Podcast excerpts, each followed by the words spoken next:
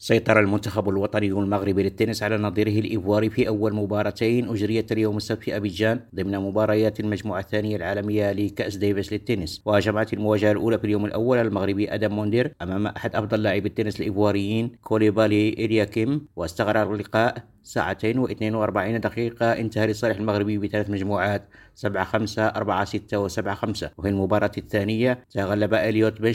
الفائز الأخير في بطولة الدوحة الدولية للتنس على اللاعب كوامي اليوت بمجموعتين للا شيء 6 2 و 6 2 وستستمر المواجهة التي تقام على ملاعب نادي التنس الدولي سوفيتر في أبيجان غدا الأحد بمباراة الزوجي والفردي وعبر قائد المنتخب المغربي مهدي الطاهري خلال مؤتمر صحفي الخميس في أبيجان عن ثقته في إمكانة اللاعبين المغاربة الذين يدافعون عن ألوان المملكة وأضاف أن هذه المنافسة مهمة جدا للفريق الذي يريد حقا تحقيق نتيجة جيدة خاصة في اليوم الأول من المواجهة وبالتالي ضمن انتقال المجموعة الأولى من كأس ديفيس عزيز القاضي أبي جون راديو